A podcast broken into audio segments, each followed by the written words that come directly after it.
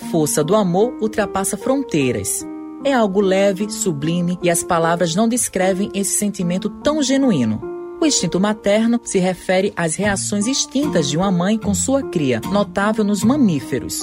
A maternidade é uma experiência protagonizada por algumas mulheres em determinado momento de suas vidas. É um símbolo de amor, doçura e garra. Meu nome é Pamela Siqueira, eu sou doula, ativista do parto humanizado e mãe de três meninos. Ser mãe foi a experiência mais transformadora da minha vida, sem dúvida. Sempre foi o maior sonho da minha vida. Quando eu encontrei alguém que estava disposto a viver esse sonho comigo, foi incrível. Meus filhos são a melhor parte de mim, a minha motivação, eles o meu raio de esperança e por causa deles eu sou uma pessoa muito melhor. Eu me preocupo muito mais com o futuro, com o que eu me alimento, com o que eu alimento eles. Eu me preocupo com o que eu visto, qual o meu impacto para a sociedade. Eu me preocupo com o meio ambiente, eu me preocupo com tudo, porque ser mãe me trouxe muito mais consciência para que o futuro deles seja melhor.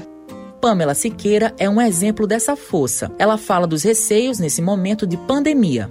Sim, eu tenho medo por mim e pelos meus filhos principalmente. Eu acho que isso é uma das coisas que vem com o pacote da maternidade, o medo. O medo do amanhã, o medo da morte, o medo de se acontecer alguma coisa comigo, quem vai ficar com os meus filhos? E nesse momento que a gente tem feito é o isolamento total, a gente tá se cuidando, a gente tem feito a quarentena direitinho. Tem mais de dois meses que a gente não sai de casa e é fazer a nossa parte, pensar no coletivo, ficar em casa e se cuidar, porque a gente não sabe como pode ser. Por isso eu acho que tão importante nesse momento é a gente fazer sim esse distanciamento social. Pamela explica que, por causa da pandemia, os avós paternos do seu bebê ainda não conheceram o mais novo integrante da família. A gente queria que todo mundo conhecesse, mas por causa da situação mais prudente, é cada um na sua casa. Então, infelizmente, eles não puderam conhecer. Meus pais conheceram porque eu precisei de ajuda nesse pós-parto. Eu estou com eles, na verdade, na casa deles, para me dar esse suporte, já que meu marido continua trabalhando e a gente não tá tendo contato durante a semana por causa do trabalho dele. São algumas medidas que a gente precisa tomar nesse momento, mas é aquela história de que a gente precisa se distanciar agora para se abraçar em breve.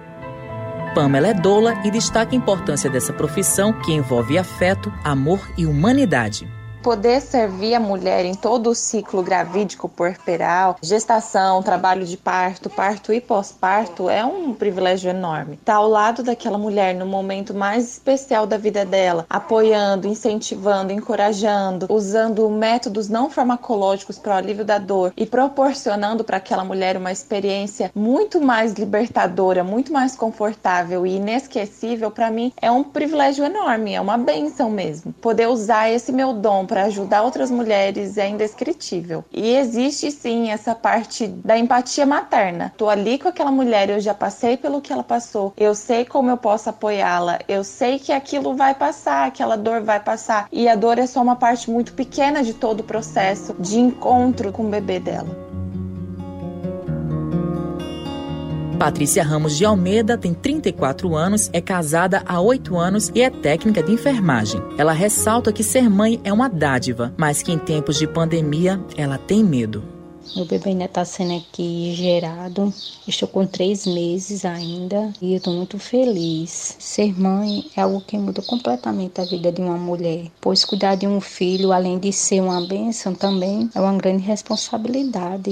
É um momento de alegria, porém um momento de muita preocupação. Os sentimentos são muitos, nossa cabeça fica mil, nosso corpo também. São sentimentos de tristeza, de preocupação, de incapacidade.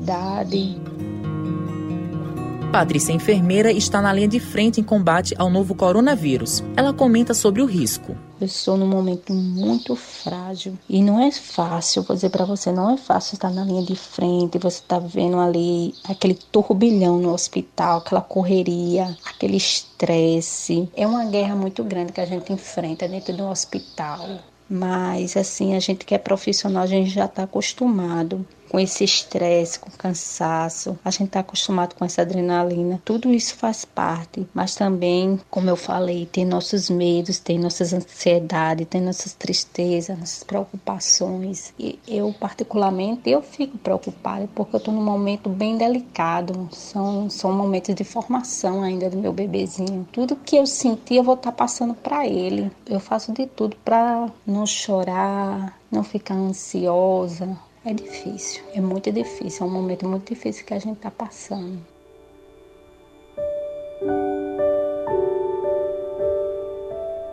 Olá, meu nome é Laís, eu tenho 31 anos. Eu tenho duas filhas, a Giovana de 10 e a Charlotte de 4 anos. Quando eu engravidei da Giovana, era uma gravidez que eu queria, não foi programada, nenhuma das minhas duas gestações foram programadas. Mas a Giovana eu queria muito engravidar dela, eu queria muito ser mãe, tava casada, então foi tudo muito perfeito. Já na gestação da Charlotte, passei a gestação inteira sozinha, segurei uma barra gigante e hoje minhas duas filhas são tenho nem palavras para definir o que elas são na minha vida. Sempre que eu falo nelas eu me emociono. Acho que só dizer que ama elas é pouco. Ser mãe para mim é divino. Elas trouxeram cor para minha vida. Elas são meu arco-íris, são tudo que eu tenho, tudo na minha vida.